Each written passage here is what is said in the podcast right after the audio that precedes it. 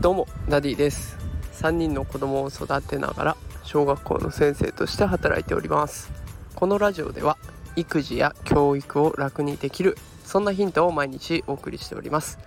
えー、さて今日はですね事前告知とアウトプットで YouTube 見過ぎを止めるというテーマでお送りしていきたいと思います、えー、今日もちょっと外で収録しているので風の音がうるさいかもしれません。すいません。容赦してください。えー、さてですねこの YouTube 見過ぎ問題なんですけれども1人1台タブレットが配布されましたよね。それで学校での学習っていうのはね本当にやりやすくなりました。ただその一方でタブレットが配られたせいで YouTube を見すぎて困るっていうの保護者の声がね後を絶ちません。YouTube って決して悪いものではないんですよね。勉強にもなるし、まあ、ちょっとした娯楽にもなるし。で大人でもね学び直しとかでも十分使えるようなそんなコンテンツになっているのでいいものではあるんだけどでもご飯の時間だったりとか寝る時間勉強の時間にまで影響が出ると困っちゃう。で YouTube そんな見過ぎの状態に待ったをかける面白い記事をね私ノートで見つけました。で今回この放送の概要欄にリンクを貼っておきますのでよろしかったらそちら見てみてください。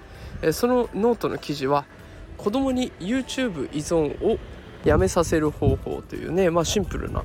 タイトルになってますがこの記事で私自身が大切だなと思ったポイントが2つあります。1つ目は事前に告知をさせる。2つ目が見た内容をアウトプットさせる。さあこれどういうことなのか1個ずつ伝えていきます。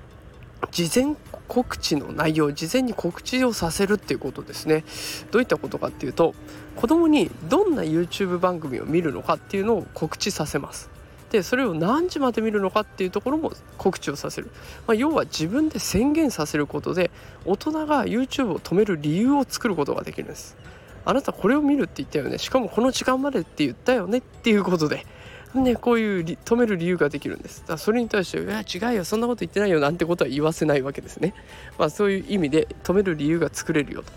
でじゃあ次のアウトプットについてですが分かったことその放送を見て分かったことは何なのかそれともう一個自分に活かせそうなことは何なのかということをアウトプットさせることを常にやっていけば自分の学びのために YouTube を見るという習慣姿勢が身についてくる。だから YouTube 問題ねお困りの方ね是非この勉強のために YouTube 見るとか何か知識を得るために見るっていう風なそんな習慣として YouTube を楽しませるっていう風にスライドしてもいいのかなと思って今日はこんなお話をさせてもらいました。